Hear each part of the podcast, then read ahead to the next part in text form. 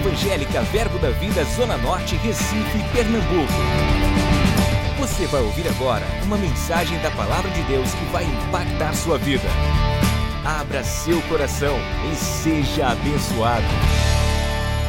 Então, o aniversário ele marca uma nova estação, uma nova fase, um novo, um novo tempo, amém? Ele vem dentro de um contexto trazendo não somente uma unção específica para um tempo de coisas maiores, mas também ensinamentos e coisas que vão sair desse púlpito, palavras proféticas que vão chegar até o seu coração e vai mudar a história da sua vida.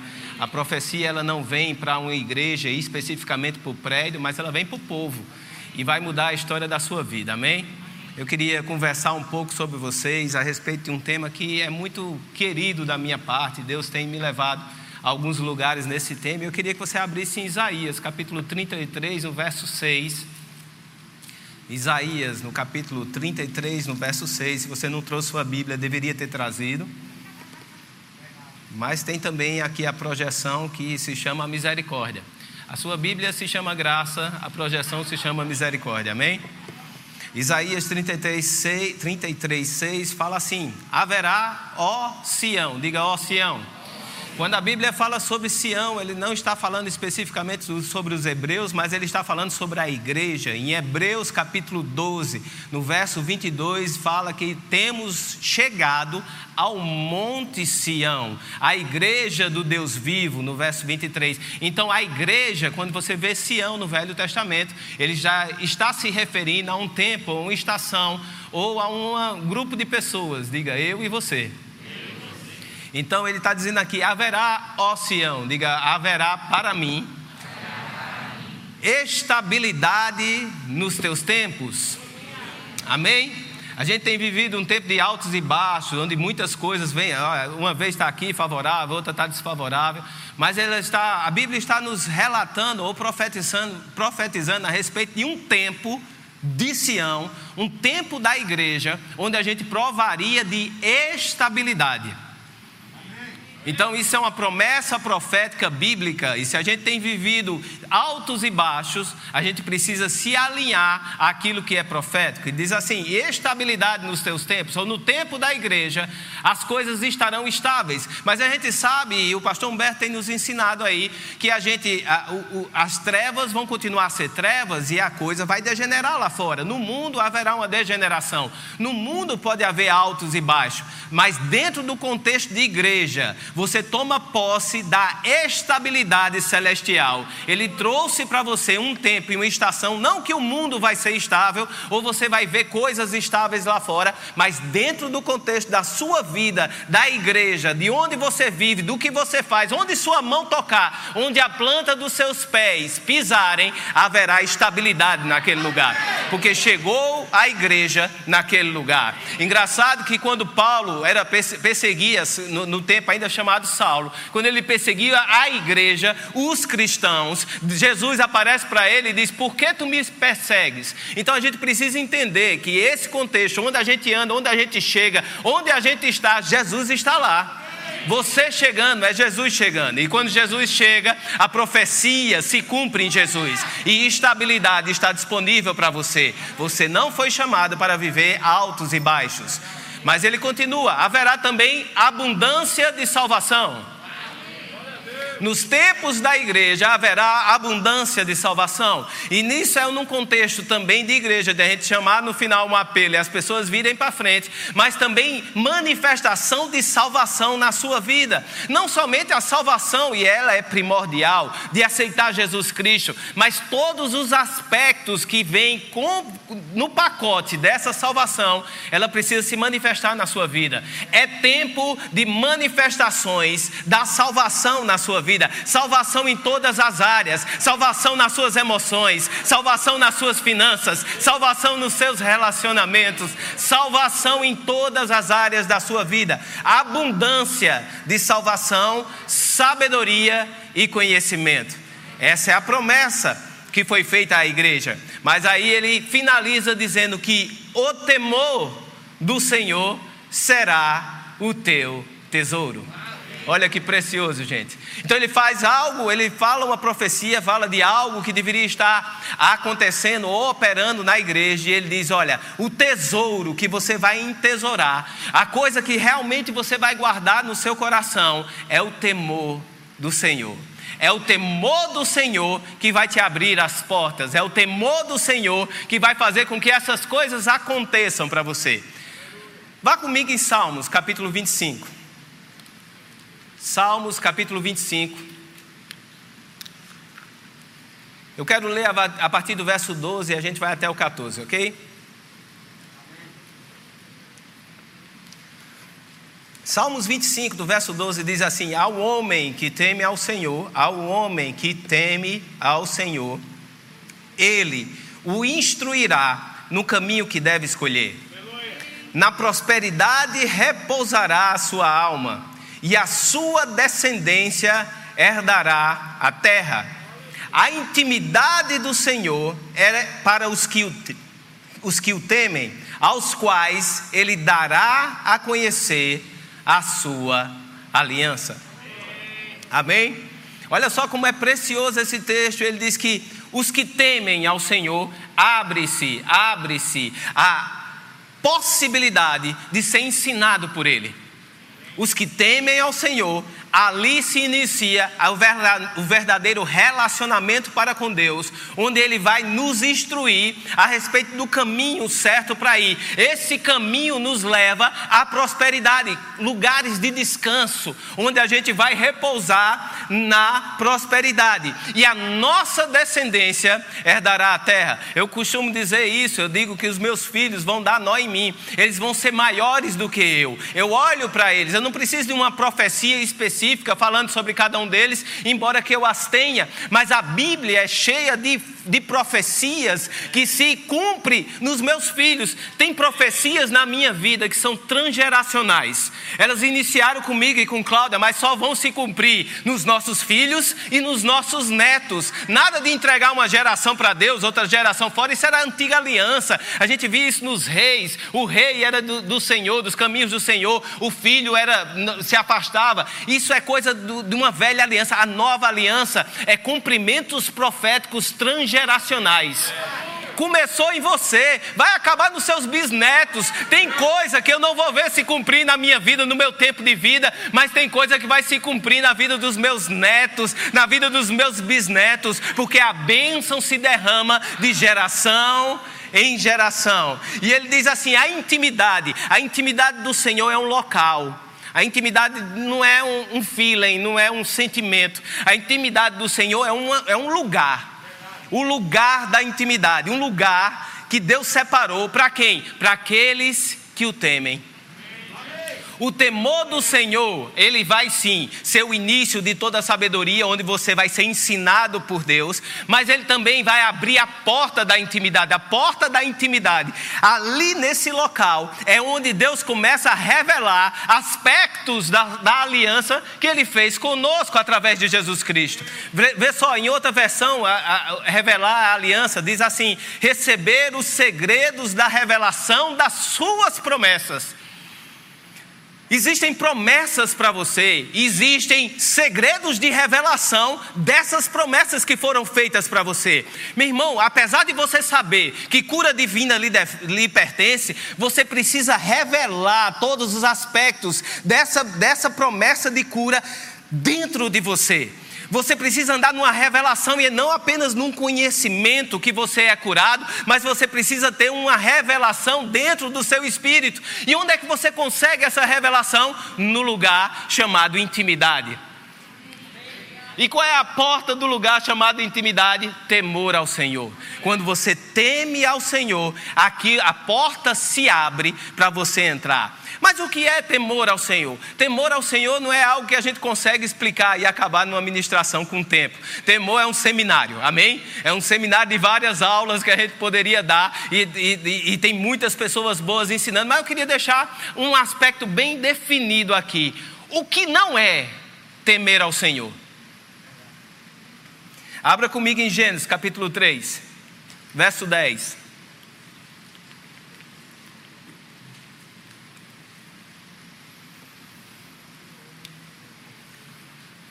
Vou contextualizar o que é que está acontecendo aqui. Adão errou, Eva foi enganada, sempre lembre disso, a culpa não é da mulher. Estava sobre o cabeça decidir, estava sobre o cabeça a orientação que veio de Deus, e a mulher foi enganada pela serpente. A serpente lá falando fez com que ela mordesse do fruto, ela comesse daquele fruto, e ela vem e traz para Adão, no momento que ela traz para Adão, um homem de Deus que estava decidido a continuar nos caminhos do Senhor, diria o quê? Filha, você errou, e a gente vai resolver isso com Deus agora. E ele não faz isso, a Bíblia diz que não tem nenhuma resistência, sequer, sequer existe uma, uma surpresa da parte dele não tem reação de surpresa. A Bíblia diz que ele pegou, viu também e caiu dentro. Ah, tu já fizeste, eu vou fazer também. No momento que ele come daquele fruto, a consciência do pecado chega até ele, porque vem o conhecimento do bem e do mal. E quando vem o conhecimento do bem e do mal, expôs o pecado dele e ele se encontra nu e se esconde de Deus porque escutou a voz de Deus. Agora, como é que você se esconde daquele que sabe de tudo? Então você começa a perder, logo ali, ele começa a perder a, a, a imagem ou a revelação de quem Deus é. Você perdeu, é, no momento em que ele peca e a consciência do pecado entra, ele não consegue mais alinhar da mesma maneira que Deus pensa, e ele esquece que Deus sabe de tudo, ele esquece que Deus vai saber onde ele está escondido perdeu o alinhamento com ele. Deus vem, busca ele, traz ele de dentro do mato lá, que ele estava escondido no meio do mato, mas ele não traz como um pai brabo, trazendo ele pela orelha para fazer, para punir. Ele chama Adão e não encontra mais Adão nele, e é por isso que ele clama e chama Adão, onde tu estás, que eu não me encontro mais em mim. E na hora que ele vai se justificar, ele diz assim: Olha, eu me escondi porque eu escutei a sua voz, verso 10. Ele respondeu: Ouvi a tua voz no jardim e porque estava nu, tive medo. Olha que interessante. O primeiro sentimento que Adão manifesta dentro de um contexto de caído é medo. O primeiro sentimento que ele manifesta no contexto de queda é ter medo. E medo de quem? De Deus. Olha só como perdeu o parâmetro, como perdeu o alinhamento, como a consciência do pecado é danosa para o seu relacionamento com Deus. Porque Adão, na consciência do pecado, que ele disse eu estava nu, ou seja, eu estava consciente do pecado que eu tinha cometido, quando eu escutei a sua voz, tive medo e corri de você. A consciência do pecado, ela nos proporciona um sentimento diante de Deus e esse sentimento é medo. No momento em que você está com ausência daquilo que estava preenchido antes, que eu tenho uma teoria, temor, quando aquilo sai, só sobra um sentimento, medo. A Bíblia não é clara de falar isso, mas diz que esse sentimento é resultado de uma consciência do pecado.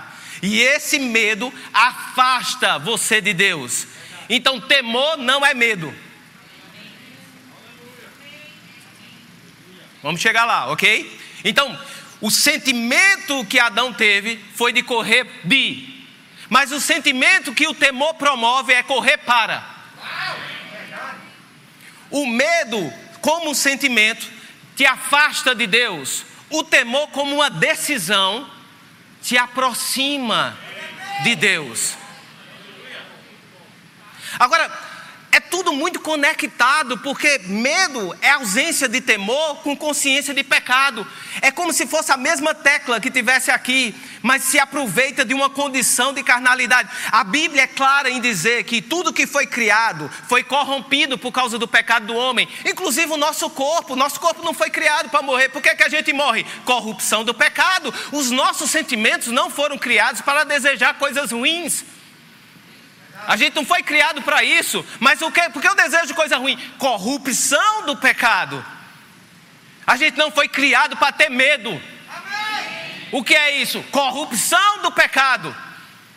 Então, medo é um sentimento que está associado a algo corrupto e que não deve mais agir em você, não deve ter mais espaço dentro de você. Por quê? Porque no momento que você decide temer a Deus, a Bíblia diz: A quem tu temereis se tu teme a Deus? Quem tu vai temer se você teme ao Senhor? Eu fiz é, algumas anotações. Antes de lá, só rapidinho em Êxodo capítulo 20, no verso 20, Êxodo capítulo 20, verso 20, diz assim: Respondeu Moisés ao povo.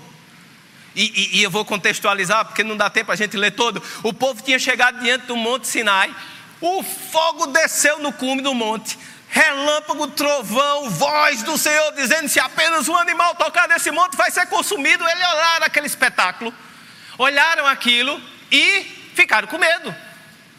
Qual é a reação da presença de Deus com a consciência do pecado? Medo.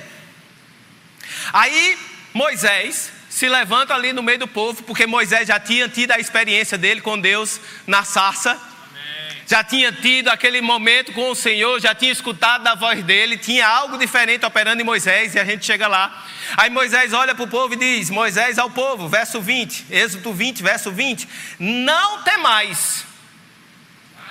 Deus veio para vos provar e para que o seu temor esteja diante de vós, a fim de que não pequeis.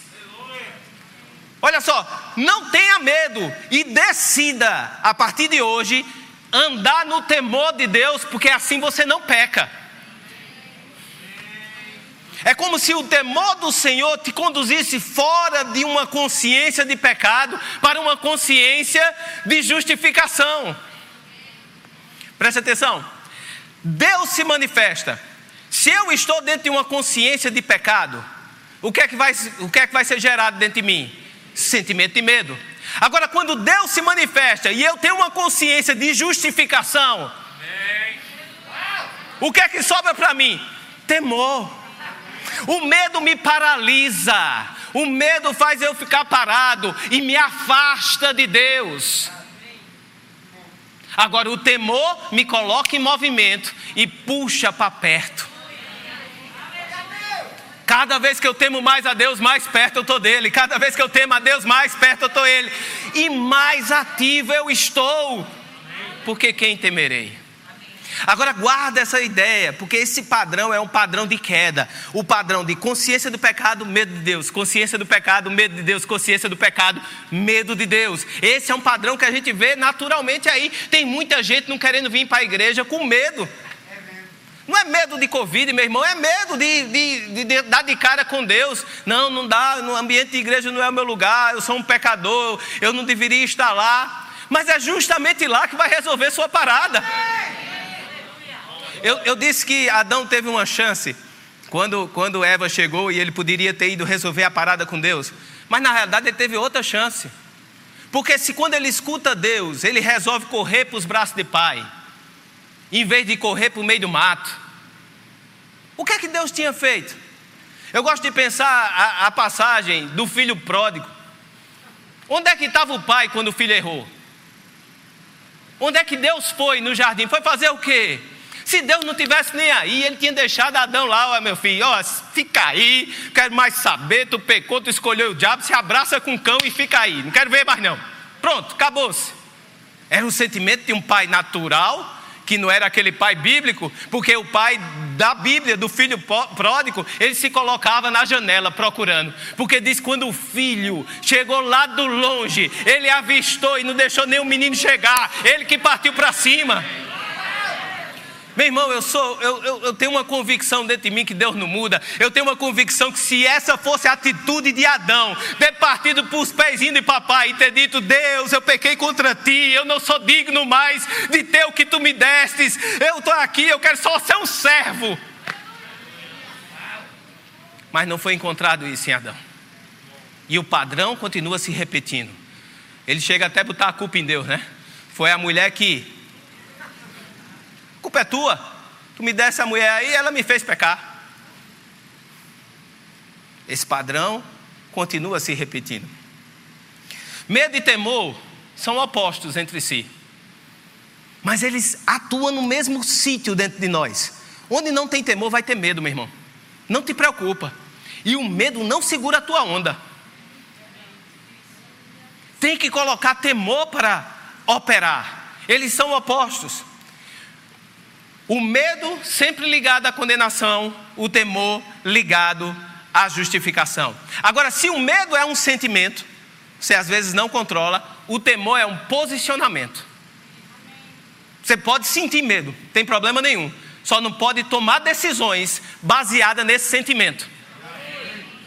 Porque o seu posicionamento é um posicionamento de justiça, e um posicionamento de justiça manifesta o temor. Quando você está posicionado no temor, aí você toma decisões, aí você bate o martelo, porque o sentimento ele não pode te conduzir. Se você for conduzido pelo sentimento de medo, o caminho que essa estrada vai te abrir é um caminho de perdição. Não vai prosperar, não vai dar certo, não vai funcionar. O medo nos afasta de Deus, nos paralisa. O temor nos aproxima de Deus e nos conduz ao nosso propósito. Temor é um respeito profundo e reverente a Deus, ao ponto de dizer: se Deus falou, já é. Temer a Deus é dizer: Deus não falou, não é a respeito desse assunto, eu vou ficar com o que ele disse. Esse é temer a Deus. O temor nos conduz ao lugar de intimidade. Queria que você abrisse sua Bíblia em Salmos 34.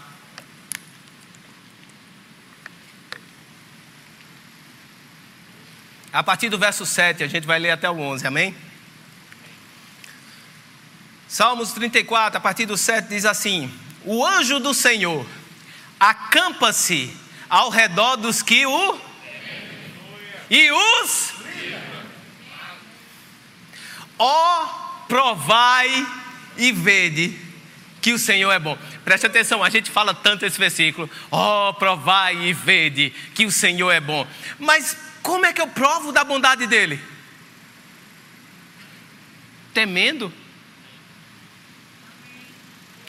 O que é que ele está? Qual é o convite aqui? Ó provai. Meu irmão, vamos experimentar um posicionamento de temor para você ver a bondade dele se manifestar na sua vida.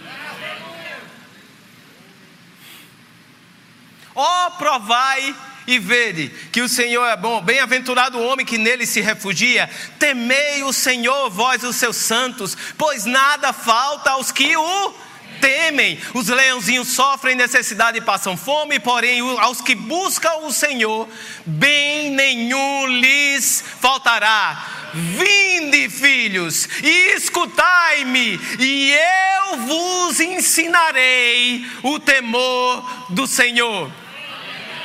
Você viu a chave? O temor do Senhor é ensinável. Você pode aprender a temer a Deus. Você pode não, você deve. O temor do Senhor, ele não nasce em você, junto assim. Você, ah, vou viver nessa minha vida com Deus e o temor vai ser, vai, vai começar a, a, a aparecer em mim. Não é assim. Porque você tem muita gente vivendo uma vida cristã, uma vida inteira cristã e nunca temendo a Deus. É o Deus do paz e amor. Não, Deus é do paz de amor, as coisas se vão, vão, entrando, vai acontecendo. Olha só, Provérbios capítulo 1, no verso 7, diz assim, Provérbios 1, 7. O temor do Senhor é o princípio do saber, mas os loucos desprezam a sabedoria do ensino. Numa, numa, numa versão, numa, numa, Bíblia de estudo, a Jameson, ela fala assim, a respeito desse princípio. O temor do Senhor é a primeira parte, a fundação do saber. O que isso quer dizer? É a primeira coisa que você deve aprender. A primeira coisa que você deve aprender, antes de construir qualquer sabedoria em cima, temer a Deus.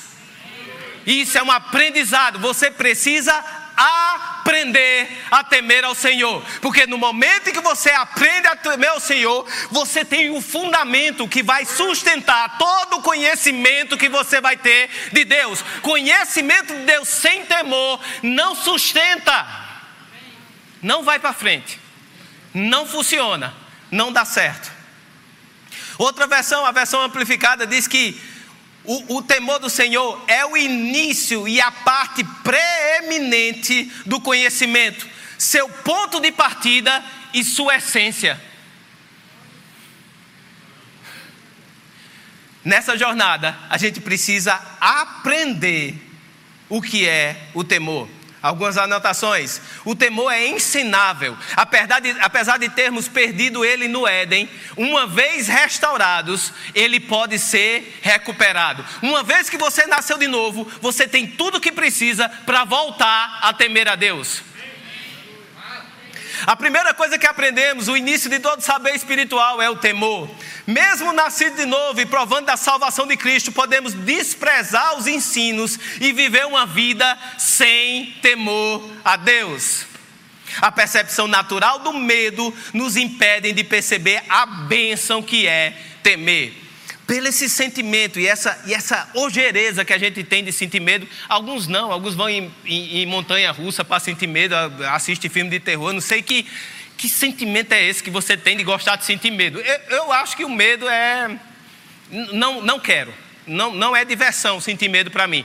Porém, esse, essa ogereza a sentir medo, esse, essa objeção, isso natural que a gente tem de não querer sentir medo das coisas, nos atrapalha a temer a Deus.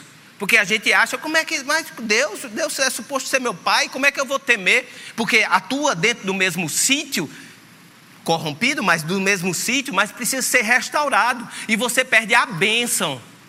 Ah, não quero sentir medo com meu pai, não. Mas você precisa temer ele. Eu quero construir algo em você. Pastor Humberto nos ensinou certa vez, eu não sei se você lembra. Ele disse que o amor, ele não gera o respeito. Alguém estava aqui nesse ensinamento que ele fez? Caramba! Eu vou, eu vou relembrar vocês. Ele, ele disse o seguinte: dentro de um contexto de pai, ele ama os seus filhos. E isso todos nós que somos pai amamos os nossos filhos. Mas simplesmente amá-los não estabelece o respeito dentro de casa. O que é que eles precisam? De regras. Meu filho precisa saber o horário que ele deve acordar o horário que ele deve dormir, o horário que ele deve estudar, o horário que ele deve ir para a escola, o horário que ele pode brincar e fazer o que quiser. Ele precisa ser estabelecido em protocolos. E o protocolo gera o respeito. Porque senão, o próximo passo é ele chegar aqui na frente de todo mundo, depois de eu ministrar coisa linda, aí chega aquele menino que está maior do que eu, aquela forrageirazinha ambulante, Está desse tamanho, bater no meu ombro e dizer: E aí, véi? Eu disse, cara, tu pode ser grande como for, mas tu nunca vai ser maior do que o teu pai. Sempre você vai baixar a cabecinha aqui e a gente vai conversar tete a tete. Pode ser dois metros de altura. E ele vai me chamar de pai e ele vai ter respeito. Por quê? Porque eu construí o protocolo. Não deixei de amar. E muito pelo contrário, o protocolo foi por causa do amor. Porque dá trabalho criar protocolo para a criança. A gente precisa. É uma coisa que você tem que se dedicar. Não é uma coisa estabelecida uma vez, eu vou, eu vou demitir meu filho? Ó, oh, você não criou o protocolo, você está demitido, vá-se embora, procure outro lá. Eu te dou até uma carta de referência boa, pago o seu décimo terceiro, suas férias, vá-se embora. Você não demite seu filho. Você está com ele lá, então o protocolo, você precisa de insistência para estabelecer esse protocolo. Mas o protocolo cria a reverência. Quando a gente pensa em Deus, a mesma coisa. Olha um texto muito interessante. Esse é, está em 1 João capítulo 4, no verso 18. 1 João capítulo 4, verso 18. Diz assim: No amor não existe o quê? No amor não existe medo. Em outra versão, a mensagem diz: No amor não há espaço para o medo. E diz assim: ora, o medo o, o, o, antes, o perfeito amor lança fora todo medo. Aí no que a gente está construindo, a gente sabe que o medo justamente é o oposto de temor. Então, se o amor está lançando fora todo medo, significa que algo está sendo ativado por esse amor. Aí você diz: Ah, está vendo? É só eu me deleitar no amor de Deus e a coisa acontece. Sim e não. Porque esse Deus, Deus é amor, ele se manifesta em nós, em primeiro lugar, pelo Espírito. O Espírito que está dentro de nós derrama constantemente o amor de Deus em nosso coração, Romanos 5, 5. Mas aqui também fala que o fruto do Espírito é o que? Amor. Então, quem gera essa possibilidade de nós amarmos com o amor de Deus é o Espírito Santo. Mas quem é que ama? Sou eu e você, meu irmão. Deus não vai tomar a gente e de repente eu estou aqui tomado pelo amor e vou. Não, eu decido andar em amor. Mas quando eu decido andar em amor, ele se manifesta em mim com três partes básicas. Sabe qual é? Sua fé fica afiada. Porque a fé opera pelo sua fé fica afiada. Você começa, por que a fé fica afiada? Porque o amor de Deus ele limpa limpa você por dentro, as suas motivações. E você, motivado pelos céus, a sua fé opera de uma maneira eficiente. Segunda manifestação do amor atuante dentro de você, você ama as pessoas. Como é que você pode dizer que ama a Deus e não ama o seu vizinho? Olhe para o seu vizinho agora. Para esse não que você gosta, olhe para o outro. Não, não olhe para o outro mais não, porque vão saber.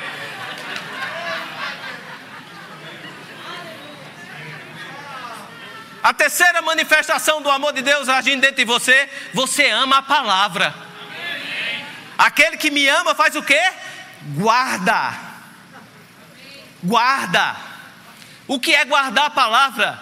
Meu irmão, guardar a palavra não é fechar a Bíblia e jogar num cantinho e deixar, ai, bichinha, deixa ela aqui. Não, guardar a palavra é, não tem opinião maior do que essa palavra aqui. Não existe especialista certo, não existe caminho certo natural, não existe conselho certo de melhor amigo que supere o que a Bíblia diz. A palavra de Deus é a verdade e ponto final. O amor de Deus te conduz a um guardar essa palavra, e o guardar essa palavra bota para correr todo o medo que está dentro de você. Porque quando se levanta a adversidade e diz, ei, tu não vai conseguir, você olha para a adversidade por causa do amor que está dentro de você por essa palavra, por causa que você está cheio dessa palavra. E quando ela diz, olha, não vai dar certo, você vai morrer, não vai, você não vai resistir a essa doença. O amor pela palavra já guardou dentro de você, verdadeiramente ele já tomou sobre si as minhas dores as nossas enfermidades estavam sobre ele, o castigo que me traz a paz, ele já pagou, e pelas suas pisaduras.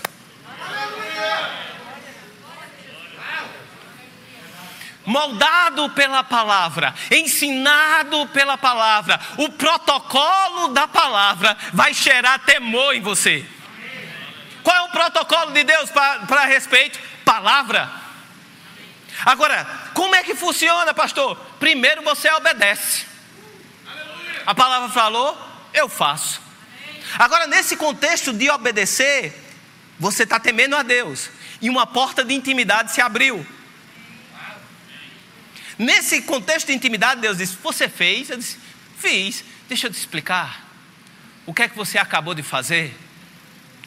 E é, é, é você fez isso, isso, isso, tem isso, isso, isso que vai se. E é. Então você começa naquele lugar de intimidade, da porta que abriu, sendo revelado sobre aquelas coisas que você começou a fazer por obediência. Vai chegar um tempo que aquilo está tão dentro de você que você não faz mais porque Deus mandou, porque é o certo. A Bíblia, meu irmão, não é Deus falando uma coisa como se ele fosse, ah, eu quero que seja desse jeito. Eu queria chamar o louvor. Eu quero que seja desse jeito, é desse jeito. Não é um, um, uma maneira, uma manifestação de Deus dizendo tem que ser assim, é do meu jeito. Não, é a verdade estamos limitados pela nossa, pela nossa carne e temos a ajuda do Espírito para poder ver as verdades divinas. E quando a gente consegue enxergar a verdade divina, o nome disso é revelação. E agora não é porque Deus falou, porque Deus quer que seja assim, porque essa é a verdade, é da maneira que Ele criou, é dessa maneira que eu funciono, é dessa maneira que dá certo. Você começa em obediência, porque Deus falou, lhe leva a um caminho de intimidade, porque isso é temer a Deus, viver a sua palavra é temer a Ele, lhe leva a um caminho de intimidade. Você tem revelação sobre aquelas coisas, e agora você começa a fazer por causa da revelação que está dentro de você. E aquilo vai te transformando, e aquilo vai te mudando, e aquilo muda a sua maneira de reagir. Eu queria finalizar com um textozinho que eu perdi aqui. Mas você crê que eu vou achar? Ele está em Êxodo capítulo 20, no verso 18.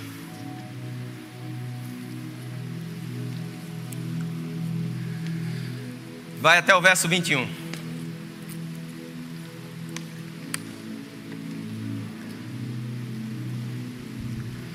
Esse tópico que eu botei, o temor muda a sua abordagem com Deus.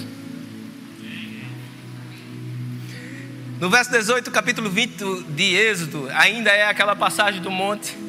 O monte está pegando fogo e olha só. Todo o povo presenciou os trovões e os relâmpagos e o clancor da trombeta, e o monte fumegante, e o povo observando se estremeceu e ficou de longe. Disseram a Moisés: Fala-nos tu, e te ouviremos. Porém, não fale Deus conosco, para que não morramos. Que padrão é esse? O mesmo padrão de Adão: se esconder de Deus, ter medo de Deus. Mas aí ele continua: Respondeu Moisés ao povo: Não tem mais Deus veio para vos provar e para que seu temor esteja diante de vós, a fim que não pegueis. E continua: o povo estava de longe em pé. Moisés, porém, mudou o padrão.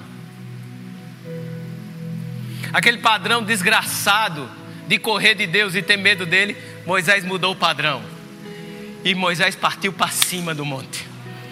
Partiu, disse, Moisés tinha tido uma experiência, meu irmão Moisés viu a sarça ardendo, viu o fogo, aquilo o transformou, ao ponto daquele lugar que ele estava, tinha que tirar as sandálias, porque a presença de Deus lá naquele lugar tornava aquele lugar santo.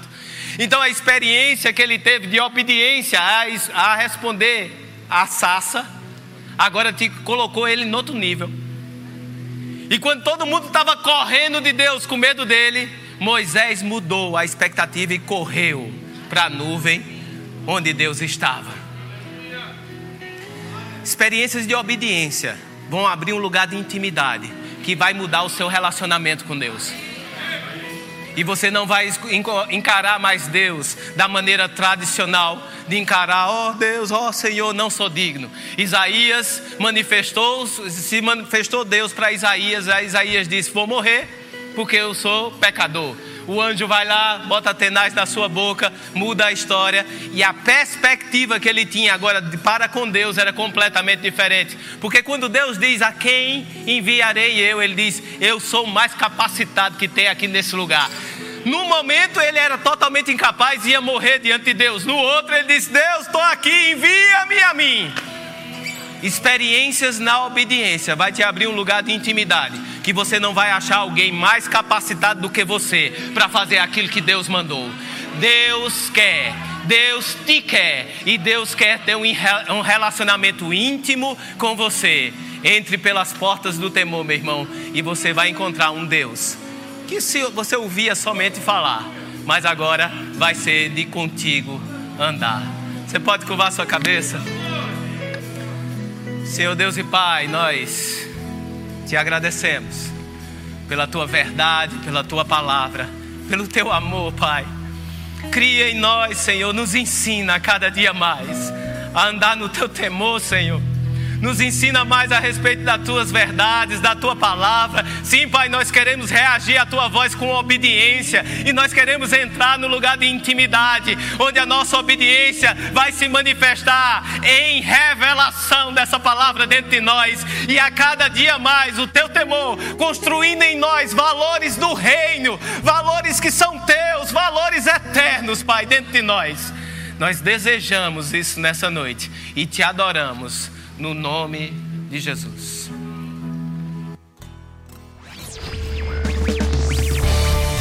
Adquira já em nossa livraria CDs, DVDs, livros, camisetas e muito mais. Entre em contato pelo telefone 81 30 31 5554 ou acesse nosso site verbozonanorte.com.br.